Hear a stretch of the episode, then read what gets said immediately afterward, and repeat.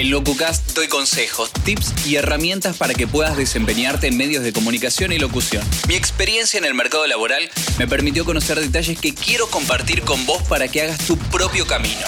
Soy Cristian Requelme y así empieza un nuevo episodio. Mis errores de principiante. Y esta podría ser la parte 1 de varias que sucedan después porque cuando me puse a armar el episodio de hoy, cuando me puse a repasar en mi cabeza aquellos errores que cometía cuando recién me estaba iniciando en el mundo de la locución, en el mundo de los medios, me di cuenta que varias cosas tuve que dejar atrás para evolucionar, para crecer y que cometía varios errores. En esta oportunidad te voy a compartir cinco. ¿Y por qué te comparto mis errores? Para que vos no cometas lo mismo y puedas ya aprender de estas equivocaciones que yo tuve, dejarlas de lado, fijarte que esto no va a hacer más que atrasarte en tu camino dentro de la profesión. Por eso hoy te comparto estos cinco errores que tuve en mis inicios como profesional. El primero de ellos es creer que sabía más de lo que en realidad sabía. ¿A vos te pasa lo mismo? Mira, a mí esto me pasaba cuando quería grabar una publicidad, quería grabar artística. No era para nada uno de mis fuertes, no tenía mucha experiencia en ese sentido.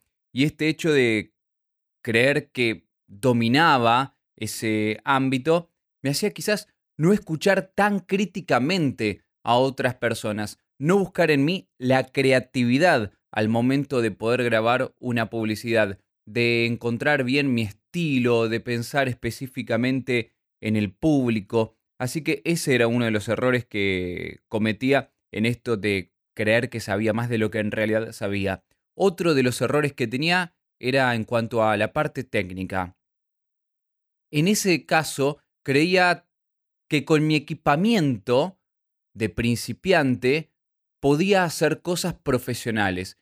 Y estoy seguro que lo mejor hubiera sido recurrir para algunas grabaciones muy profesionales a un estudio, alquilar un estudio. Si yo no me alcanzaba económicamente en ese momento para comprarme un buen micrófono y tenía mi micrófono con el que estaba empezando, el que utilizaba para hacer mis prácticas, bueno, ese micrófono quizás era para hacer eso, prácticas, pero no para grabar algo de manera profesional.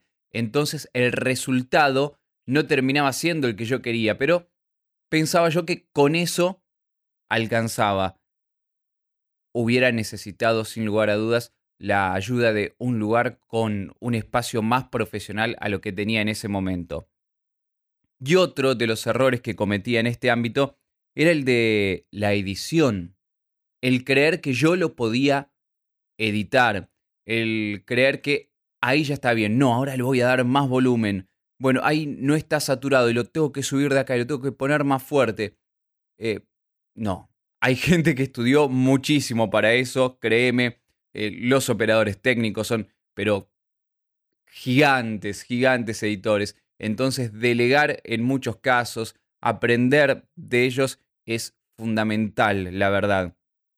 Por eso, la solución a estos errores de creer que sabía más de lo que en realidad sabía cuál fue, escuchar escuchar cómo se graba una publicidad, pedirle consejos a amigos que graben publicidades, a locutores, incluso referentes, de cómo se graba una publicidad, de qué piensa él al momento de grabar una publicidad, cuántas tomas hace, conocer más del detrás de escena.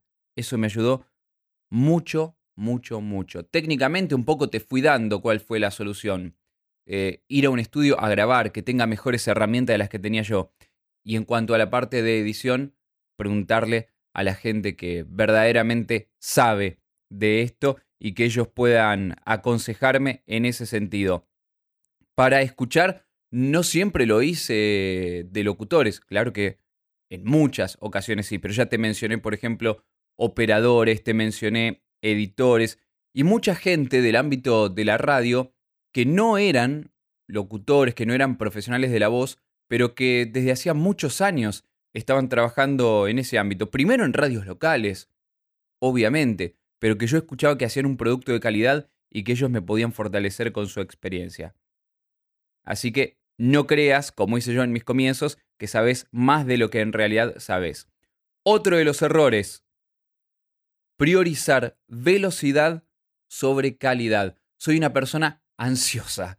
La verdad que me gusta tener todo ya, cuando me pongo algo en mente y bueno, trato de, de lograrlo cuanto antes. Con el tiempo aprendí a ir manejando esa ansiedad mía, pero en un principio era esto de, bueno, ahí está, lo corté acá, lo puse, ya fue, lo, lo saco así. Aprendí a darme mi tiempo, como te decía, esa fue la solución que le encontré a esto. Antes, cuando empezaba en este rubro, alguien me decía, ¿me podés grabar esta publicidad? Sí. ¿Y cuánto tardas? En 15 o 20 minutos te la saco. No, no, no, no. Demanda mucho tiempo. Si tengo otras cosas para hacer, la quiero escuchar un montón de veces y le digo a la persona, bueno, 24, 48 horas, dame, así te grabo la publicidad, pero que quede de buena calidad, porque después es el boca en boca lo que funciona, no la velocidad. La velocidad se lo solucionaste ahí en un momento, pero alguien escuchó la publicidad y sabe que no está bien terminada, que le falta por acá, que le falta por allá. Así que date el tiempo, no priorices la velocidad sobre la calidad. Tercero de mis errores de principiante, la falta de autenticidad. Cuando era chico, imitaba mucho a los amigos de mi papá, esas imitaciones después las fui trasladando al ámbito de la radio. Vos sabés que yo empecé a trabajar en radio antes de estudiar locución. ¿Y qué me pasó cuando daba mis primeros pasos ahí, mientras me estaba formando como locutor? Que por ahí me pedían algo de artística y mi tendencia era imitar.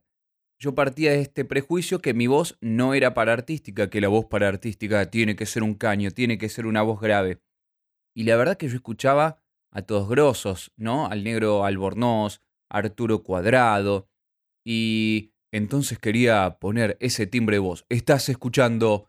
Y en verdad, si me estaban llamando a mí para hacer esa grabación, era porque lo que querían era mi timbre de voz, no ese grave.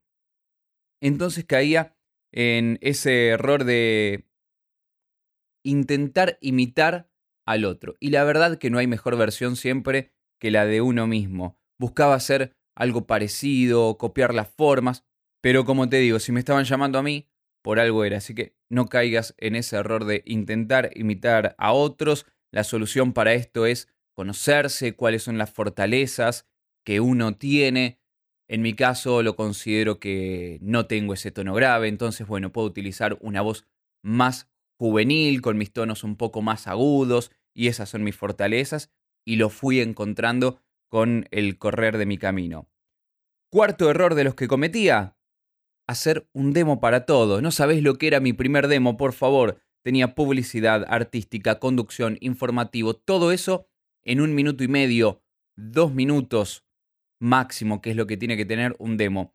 Pero, ¿para qué servía a alguien que me pedía que le grabe una publicidad, que yo tenga ahí adentro conducción de radio, por ejemplo? O alguien que estaba buscando un conductor de radio que yo ahí adentro tenga artística o que tenga publicidades. Me quería escuchar conduciendo, así que ese era uno de los errores que tenía también.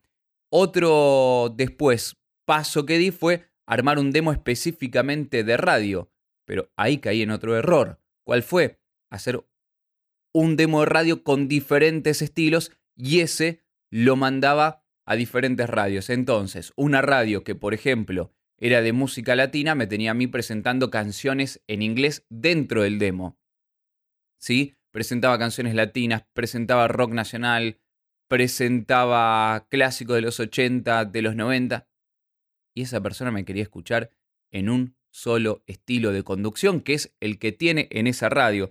La solución, como digo siempre, y no me voy a cansar de decirlo, es un demo para cada cosa. Un demo de publicidad, sí con diferentes estilos. Un demo de artística, sí con diferentes estilos.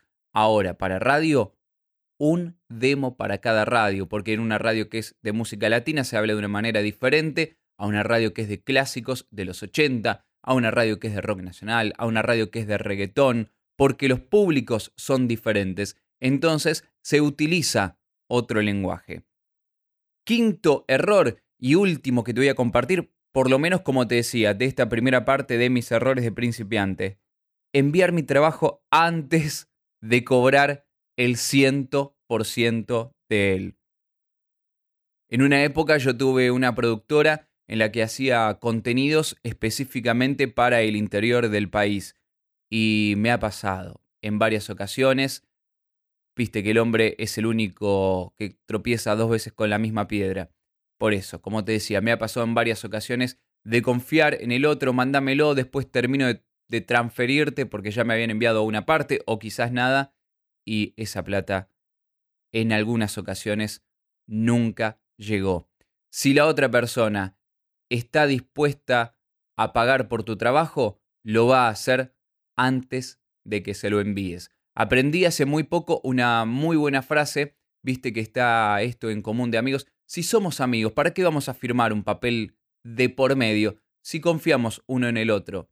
Y una persona con la que trabajo, actualmente un grandísimo profesional y conductor de radio y televisión, eh, me enseñó justamente lo contrario. Si somos grandes amigos, si tenemos una buena relación, no me molesta para nada firmar este papel, ¿no? Puede haber un papel, ahí está, aclaramos y separamos los tantos está también el famoso dicho que cuentas claras conservan la amistad. Así que asegúrate siempre de cobrar tu trabajo al 100% antes de enviarlo, porque una vez que lo enviaste puedes reclamar, reclamar y reclamar, pero si el pago no llega, el pago no llega. Espero que te hayan servido mis errores de principiante para que vos no los cometas. Quiero agradecerte por haber llegado hasta el final de este episodio. No te olvides de compartirlo y de seguirme en Instagram, arroba Cristian para obtener más consejos y tips completamente gratuitos sobre medios y locución.